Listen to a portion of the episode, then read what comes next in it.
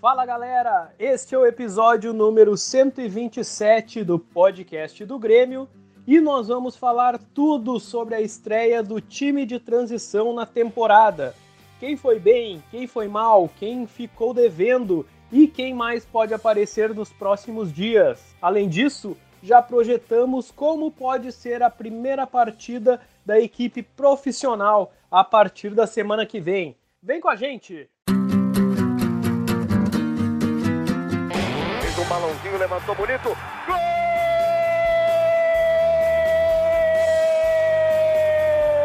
Uma grande jogada de Renato pela direita. Partiu Luan, dominou o lance, é bom, o lance é bom, o lance é bom, o lance é bom. Olha o gol, olha o gol, olha o gol. Golaço do Grêmio. Para Everton, chegou, fez a finta, outra boa jogada, cruzamento. Olha a chance, olha o gol, olha o gol, olha o gol, olha o gol, olha o gol. Gol! Do Grêmio! Olá pessoal, eu sou o Roberto Zambuja, repórter e editor do ge.globo/rs.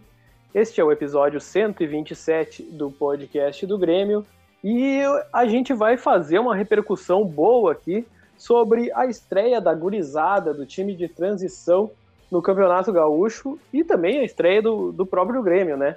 Uh, semana que vem já voltam os profissionais, o time principal, e a gente também vai debater um pouco disso e imaginar o que, que pode aparecer no time da quarta-feira que vem. Mas não esqueça que nesse sábado tem a segunda rodada, Grêmio Brasil de Pelotas, e ainda joga o time de transição que venceu o Caxias nessa última quarta-feira. Quem está participando do debate aqui com a gente é mais uma vez ela, Kek, estava no estádio, não estava no estádio? Qual foi a tua primeira percepção do Grêmio? Tudo bem, Keck? Fala, Beto, tudo bem? Torcedor do Grêmio, o João que está aqui com a gente também. Tava no estádio, com chuva, sem chuva, com eu e mais pouquíssimas pessoas. Né? impressão, quando eu cheguei na arena ontem, que só tava eu num mar azul de cadeiras, assim. Mas estava no estádio. Fiquei muito feliz com a apresentação. Confesso que eu estava com a expectativa bem baixinha não sei se é porque eu ainda estou muito calejada do ano passado, estava bem, bem desesperançosa, assim, mas gostei do que vi, gostei de algumas apresentações também que a gente vai falar mais ao longo do podcast. Fiquei bem feliz com a gurizada ontem. Keck, já que a gente está falando de time de transição, hoje nós temos uma estreia também. Azar! Boa, boa, bom gancho, hein? Um baita de um gancho. Até tem que dar, mandar um abraço para o Márcio Luiz, nosso chefe, nosso editor, que que teve essa ideia e nós vamos anunciar a nossa promoção a, a nível de reportagem do João Vitor Teixeira, ele que é o nosso editor uh, principal de áudios e vídeos, quem, quem faz toda essa edição do, dos podcasts é o João, que no, no, no episódio 127 do Grêmio ele tá fazendo a estreia dele com a gente agora na reportagem mesmo. Batendo palma aqui pra ele. Oh, que beleza. Eu até ia pedir, João, já que tu é tu mesmo que vai editar esse áudio, tu já pode botar umas palminhas aí no fundo, tá?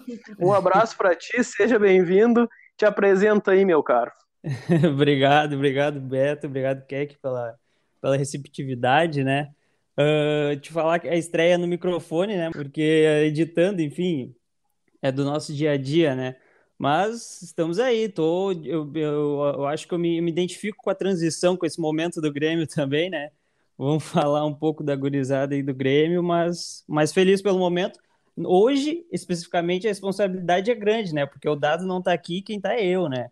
Mas vamos lá, vamos lá. Motivado é... pe pelo desafio, que nem jogador fala, né? Em toda apresentação. Jogador caro.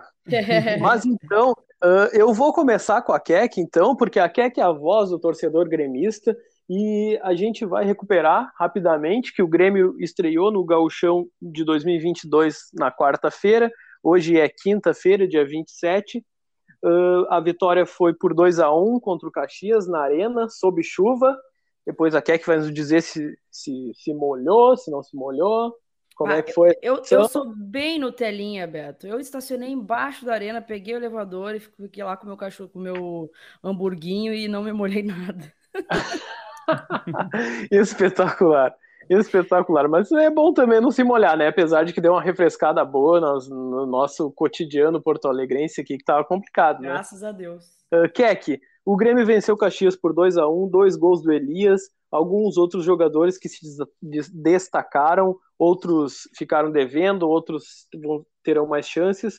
Qual foi a tua primeira impressão do time de transição do Grêmio nos primeiros 90 minutos de 2022? Olha, Beto, te falei que eu tava com uma expectativa bem baixa, viu? Apesar de ser um time que tem um certo respaldo, né? Ganhou aspirantes aí recentemente, mas é, o Caxias me dava uma impressão de que seria muito mais forte, porque foi uma pedra no sapato do Grêmio ano passado, né? Eu acho que se eu não me engano, acho que a gente não venceu nenhuma do Caxias com o time principal, tá? Sou meio ruim de memória, mas eu lembro do Caxias tendo nos machucado bastante ano passado no Gauchão.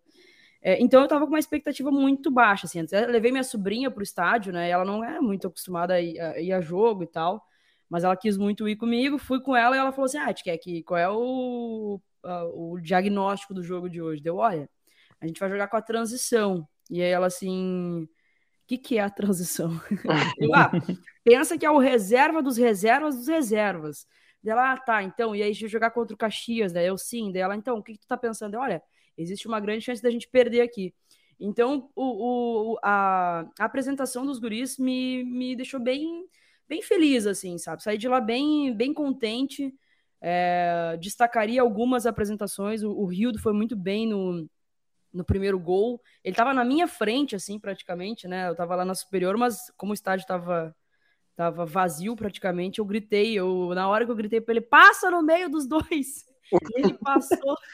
ele te ouviu? ele te ouviu, cara, com certeza. Eu que sim, eu dei um berro, mas um berro, passa no meio dos dois que tu vai. Aí ele passou no meio dos dois, entregou pro Elias, que, que só empurrou para dentro, né? Metade do gol foi do, do Rildo, gostei bastante do Rildo, gostei do Elias, achei ele oportunista cavou o pênalti também, foi seguro na, na cobrança. Gostei bastante do Varela também, nosso camisa 5 ali. É, na, na, eh, na hora de recompor, assim, na hora de, de, de catar a bola mesmo, curti bastante ele. Nossa zaga achei bastante segura.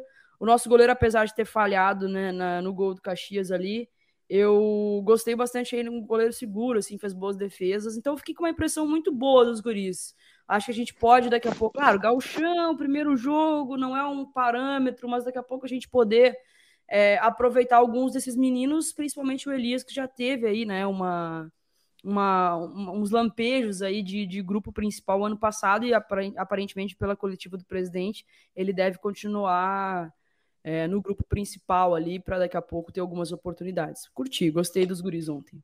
Essa questão do Elias é interessante porque como tu citaste, o, o presidente Romildo Bolzan Júnior disse né, que ele faz parte do, do grupo principal, ele, ele vai ser reintegrado, mas foi justamente para dar essa bagagem dele aí, de jogar uma competição mais forte, assim, uh, e não ter essa sombra de Diego Souza, de Churin, né, uh, para o, o garoto jogar mais leve, né, ele se tornou assim uma, uma grande promessa do Grêmio no último ano, pelo menos aí, e, e muita gente uh, coloca uh, expectativas sobre ele. Então começar assim num jogo mais relativamente tranquilo, né, uh, já pode dar um, um estofo maior para ele. eu queria fazer algumas observações aí. Eu concordo contigo sobre a apresentação, principalmente do Rildo, né, que ele, que ele fez uma jogada individual que naquele momento do jogo o Grêmio estava sofrendo muito com, com a questão da continuidade das jogadas, ainda era primeiro tempo, a gente tem que dar o, o, o desconto que, é, que tem o nervosismo, não tem como, apesar de ser uma estreia de galchão que não tem tanta uh, responsabilidade, digamos assim, uh, mas para um guri que está começando ali, todo mundo vai estar tá olhando para ele e são teoricamente só dois jogos para mostrar, né? Uhum. Uh, evidentemente que, que rola um nervosismo ali e, e a bola estava indo muito pro ataque e voltando, batia e voltava, batia e voltava.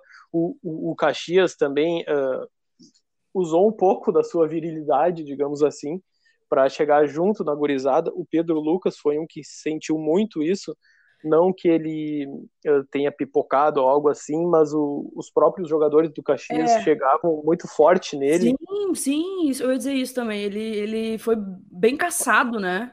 Exato. E, e ele exato. era uma grande expectativa minha, acho que ele, ele foi mal ontem, assim. Mas eu ainda tenho paciência com ele. Muita paciência. É, não, ele, ele, é, ele é outra grande promessa, né, do, dessa, dessa nova forja aí do Grêmio. Uh, é um jogador que, que tem que ficar de olho, é, não tem como. E se não der a chance para ele, também não vai ter como, como uh, mostrar o, o, valor que ele tem, né? Até o César Lopes falou no, na entrevista coletiva, deu uma amenizada, né? Que, que no time dele, uh, os jogadores, além da, do critério individual, tem essa questão coletiva, né? Comprometimento com a equipe, de fechar espaços, de marcar, de não só ver essa questão da qualidade técnica, mas o, o comprometimento coletivo. Só que a gente sabe que o Pedro Lucas é um jogador que ele precisa preponderar justamente na qualidade individual dele. João, uh, tu, o que que tu pode dizer mais do Grêmio? Assim, teve mais algum jogador que tu, tu gostaria de, de comentar? O que, que tu achou do, do Pedro Lucas, do Elias? Como é que foi para ti essa, essa estreia da transição aí no Gauchão? É, Beto, uh, eu vou te falar, eu tenho uma opinião sobre o Elias, eu uh, vou além, eu acho que para o time profissional, principalmente para esse ano, o Elias a gente já poderia colocar ele como uma realidade.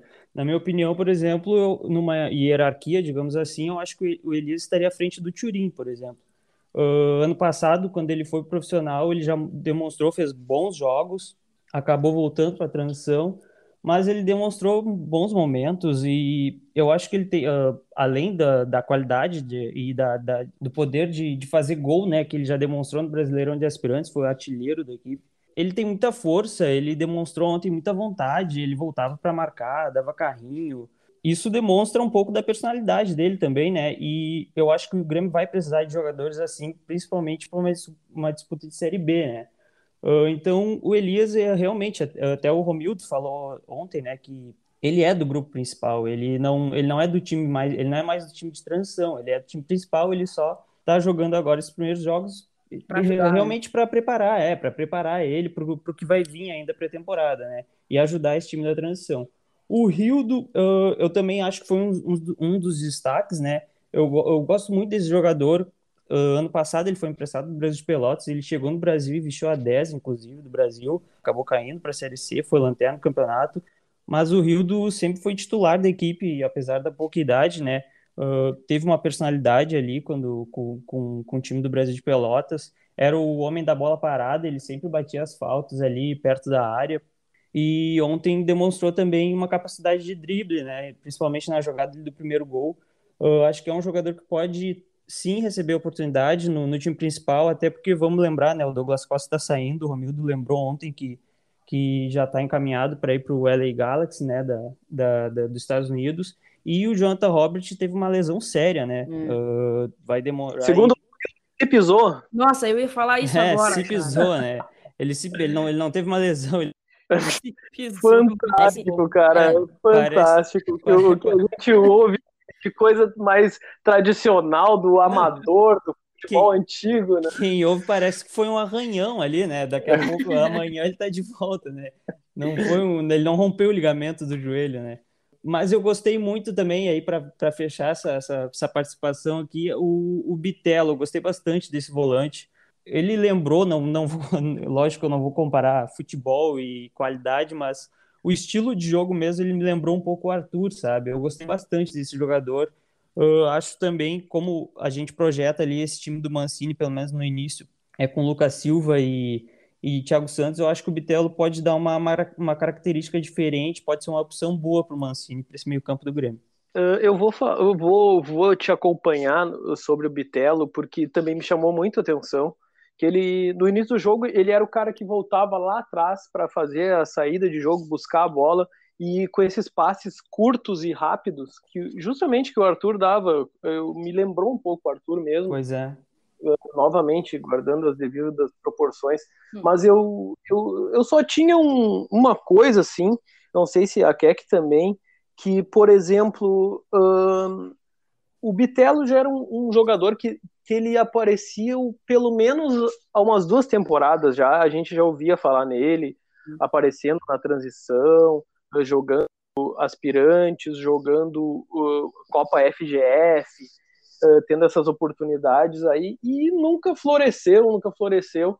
E, e aí quando tava, quando a gente estava apurando e vendo uh, como, como foram os jogos treino, né, essa preparação do, do time de transição, ele estava sempre no time titular, né? Isso me chamou a atenção, assim, mas o Bitelo, né? Não tem um, a gente não, não conseguiu ver muito o Bitelo nem no, nesses jogos que passaram a ser mais transmitidos, assim.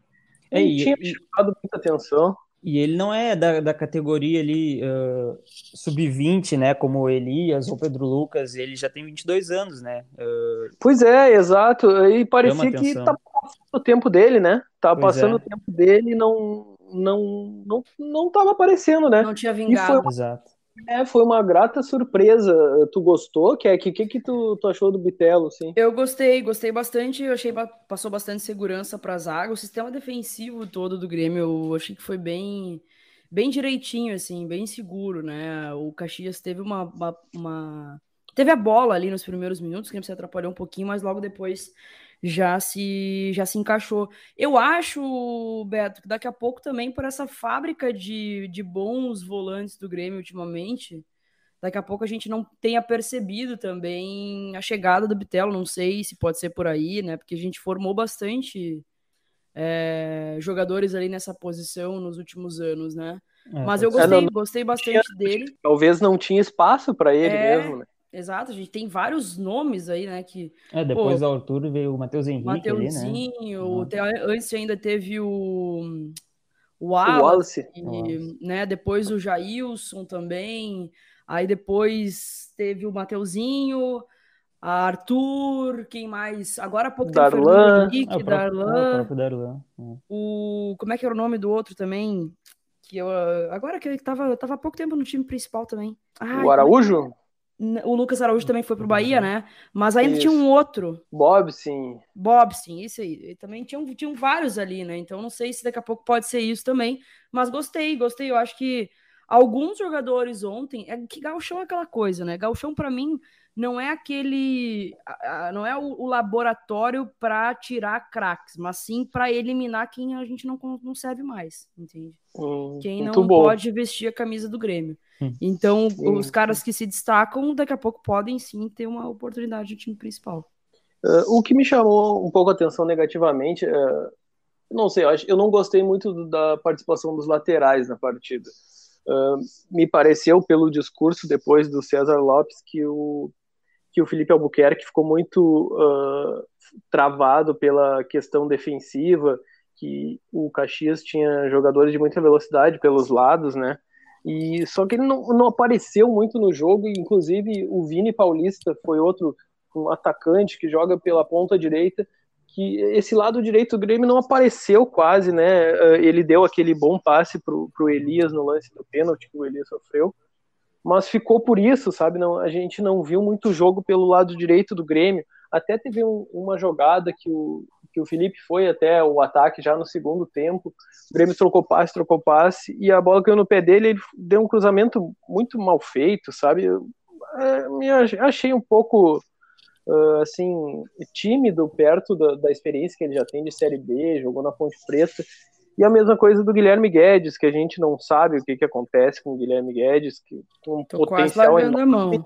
É, né? Tem um hum. potencial enorme, assim, e, cara, aí o, o Romildo até falou que ali, ah, quem viu ele jogar ontem viu que, que o cara é bom, tem que querer e tal. Tá, mas e aí, quando é que o cara vai dar esse passo, né? É só uhum. isso, assim. É, tu, eu, eu ouvi, ouvindo ontem a coletiva do, do Romildo, eu te confesso que eu achei que foi até o digamos assim, entre aspas, uma letrinha assim foi, pro Guilherme foi. Guedes. Porque antes dele, dele falar do Guilherme Guedes, falar que ele tem bola e só basta ele querer, ele falou que essa geração do Grêmio, desses jovens do Grêmio, eles já estão sabendo que não basta só jogar futebol, que tem que querer e cuidar da carreira que não é, não é mais como antes. Então, eu achei até que, que seria, assim, meio que uma letra, assim, pro, pro Guilherme Guedes, né? E, assim, pelo, pelas falas do Romildo, pelo menos, o, o presidente do Grêmio gostou da atuação do Guilherme Guedes, que ele elogiou assim. Uh, ano passado ele teve algumas lesões, assim, uh, atrapalhou um pouco ele, mas uh, te confesso que eu até fiquei meio em dúvida se até onde foi só as lesões e não o interesse do, do Guilherme Guedes, né? Eu, eu, também achei, eu também achei, eu concordo contigo, assim, fiquei com essa, parece que foi uma letrinha, sabe? Tipo, é... tem, tem, talento, mas tem que querer. E também é, exato. um pouco também. Também, também, é, também lembrei dele quando ele fala ali que essa geração uh, já está sabendo que eles que não basta só ter bola no corpo, mas que tem que querer e tudo mais, que tem que se dedicar para a carreira. E eu, eu também lembrei do Jean-Pierre quando ele falou isso. Eu, e sobre o Felipe Albuquerque, eu também tinha uma expectativa maior, assim, em, em cima dele, mais assim, so, em cima dos dois laterais, porque pela experiência deles, né, o Felipe Albuquerque já foi emprestado para o Brasil de Pelotas, ano passado estava na Ponte Preta, ele jogou, assim, alguns jogos pela, pela Ponte, ele foi titular em alguns jogos, então eu esperava que eles fossem aparecer mais para o jogo, esses dois jogadores, e, e tive a, a, mesma sensação que tu, Beto, eu também também senti um pouco mais, um pouco assim de, de, de mais participação deles dois. Ah, teve uma hora que o, o, o Rildo estava segurando a bola e o Guilherme Guedes demorando muito para passar. Fiquei com essa impressão também, assim. Não foram muito a linha de fundo e quando foram também não foi algo muito perigoso, não levou perigo. E isso preocupa, né? Porque os dois laterais de ontem são os são laterais que vão performar no time principal. Né? O, o, Guilherme Guedes vai disputar posição com o Nicolas e com o Diogo Barbosa, porque né, são, são duas laterais que são incógnitas, e o Felipe vai disputar posição com o Orejuela, então realmente isso preocupa. Mas, primeiro jogo, vou ter um pouquinho mais de paciência, vou ver o que, que, que vai ser aí no, ao decorrer do campeonato. É, e a lateral direita até, eu acho que, assim, claro, o Orejuela vai ser o titular, né, eu acho que isso aí não, não, não tem muita discussão, o outro é o Léo Gomes, né? Que a gente não sabe como que uma ele vai voltar. É uma, é uma incógnita. Então, realmente, o Felipe Albuquerque poderia ser útil para esse elenco do Mancini mesmo. Uhum. Uh, vamos, vamos lembrar aqui que o Grêmio ainda faz um jogo com a transição no próximo fim de semana, sábado, quatro e meia da tarde, Grêmio e Brasil de Pelotas em Pelotas, no Bento Freitas, aí talvez um, um jogo mais uh, espinhoso, espinhento, não sei qual é a palavra certa, mas uh, pro, pro Grêmio, para essa gurizada aí, e teoricamente, como até o, o Kevin Krieger disse ontem na, na entrevista coletiva, que ele é o diretor da base, uh, ao, no princípio está uh, alinhado que eles vão fazer essas duas partidas, depois volta o volta não inicia o time principal uh, na semana que vem no meio da semana contra o São José e em algum momento ou outro, esse time de transição pode uh, ser acionado novamente. Vai ser esse jogo contra o Brasil um, uma, uma missão mais árdua, né, Keck? Vai, sem dúvida, vai ser um, uma missão mais difícil. É, mas eu acho que o saldo já é positivo, Beto. Eu achei que ontem também seria difícil. Eu achei que seria uma partida duríssima e que se pontuasse seria lucro a gente conseguiu três pontos, né? Então já vai um pouco mais aliviado para esse jogo contra o Brasil de Pelotas. Vejo mais ou menos assim. Se pontuar também vai ser lucro. Aí se os guris conseguirem a vitória, bom, daí daqui a pouco já pensa até deixar mais um joguinho aí para tentar pra deixar os caras em uma preparação melhor aí para pré-temporada. Não se mexe em time que tá ganhando, né? É, exato, já deixa os guris então. é os guris. É, não, me fala isso que chega a me dar uma dor de cabeça só de pensar nesses últimos Els Guri aí que a gente teve. Ah, é verdade, a né? Tem esse é detalhe. É a lembrança não é boa. Uh, vamos falar então rapidamente, já que o, o podcast da semana que vem uh, será sobre já a, em cima da estreia do, do time profissional não vai ter muito, muita mudança em relação ao que vem se especulando aí. Um time com Breno ou Gabriel Grando vai depender um pouco aí de como estão tá os treinos, se, se o Mancini vai manter o Gabriel como titular nesse começo de temporada. Aí Orejuela, Jeromel, Bruno Alves por enquanto e Diogo Barbosa, uh, Thiago Santos, Lucas Silva, Aí vai ter uma, uma dúvida ali entre Campaz ou Benítez. Uh, Ferreira, dois, Souza e tem uma, uma vaga aberta aí, né? Talvez Janderson, talvez o próprio Campas pode aparecer pelos lados, né? Era isso que estava dizendo, Keck? É, eu colocaria o Campas na direita, no lugar do Douglas Costa, o Benítez centralizado e Ferreira na esquerda. Eu iria assim. É, eu também. E o que mais que a gente pode uh, projetar para esse time aí? Vai ser um jogo às quatro e meia da tarde na Arena. Talvez um calor é. de rachar o coco, né? É, é. Uh, hum. Que, que, Mas eu tô é muito na expectativa, tá? Tô muito na expectativa, porque algumas mudanças aconteceram, né? A gente vai ter uma mudança nas laterais bem significativas, né?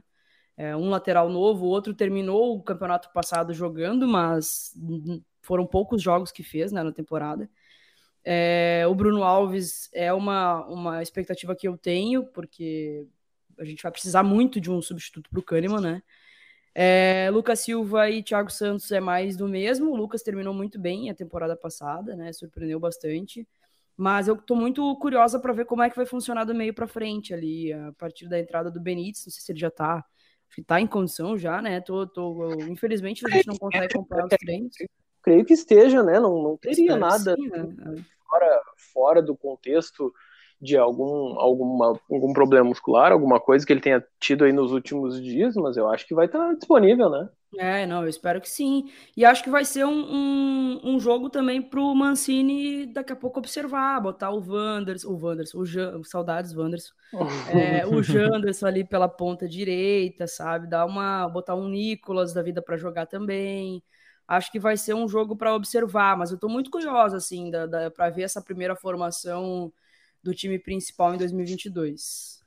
É, eu concordo eu... com vocês sobre, sobre essa tentativa de botar o Campas pelo lado e jogar ele junto com o Benítez.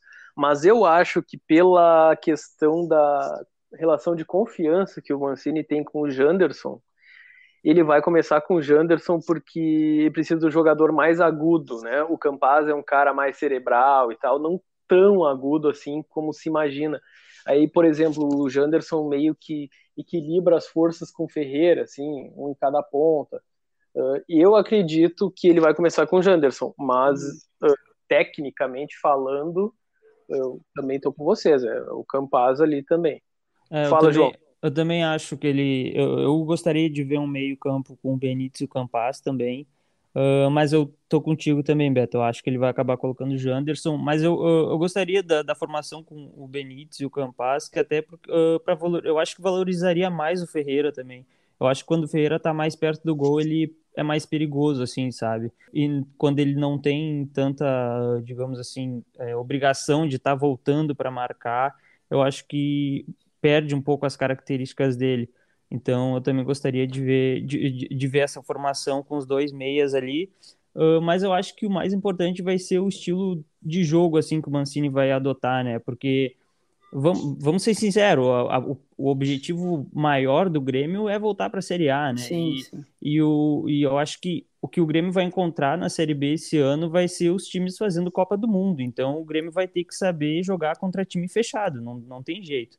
Uh, vai ter que saber jogar contra time fechado, vai ter que conseguir propor jogo, uh, achar espaço, e eu acho que é esse estilo de jogo. O, o, Mancini vai ter que achar um estilo de jogo para esse time capaz de furar essas defesas assim retrancadas, né?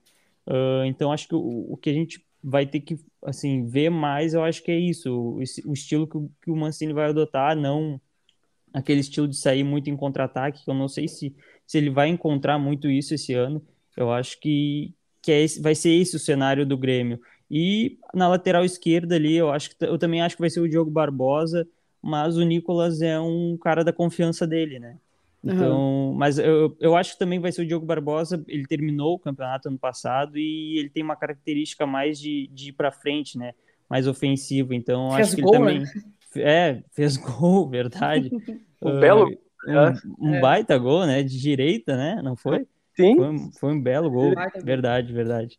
Uh, mas é isso, assim. Uh, e eu acho que desse, de, desse jogo agora, do próximo jogo, quando, do, do, da transição ali, só para só arrematar aquele assunto ali, uh, o, o, resultado eu acho que é o que vai ser o que menos importar, sabe? Eu acho que o que vai ficar de positivo é se o Mancini conseguir aproveitar alguns jogadores dali, sabe? e principalmente o Grêmio que está tá escasso, digamos assim, de zagueiros, né? Porque o Kahneman tá machucado, eu acho que ele também tem boas alternativas ali naquele, naquele, nesse time de transição aí. Boa. Para fechar, uh, Keck, eu vou terminar contigo aí que nosso tempo já está se esgotando. Uh, que o, só para citar aí, né, que o, o Romildo também uh, anunciou na entrevista coletiva que, que aqueles salários atrasados, que não era, não era exatamente atrasados uh, do fim do ano passado ali, de, de dezembro, que o fluxo de caixa não, não fechou como o Grêmio esperava, justamente pelo rebaixamento, não, não teve aquele, aquela premiação do Brasileirão ali. O Grêmio conseguiu uh, fechar agora os pagamentos com, com o elenco.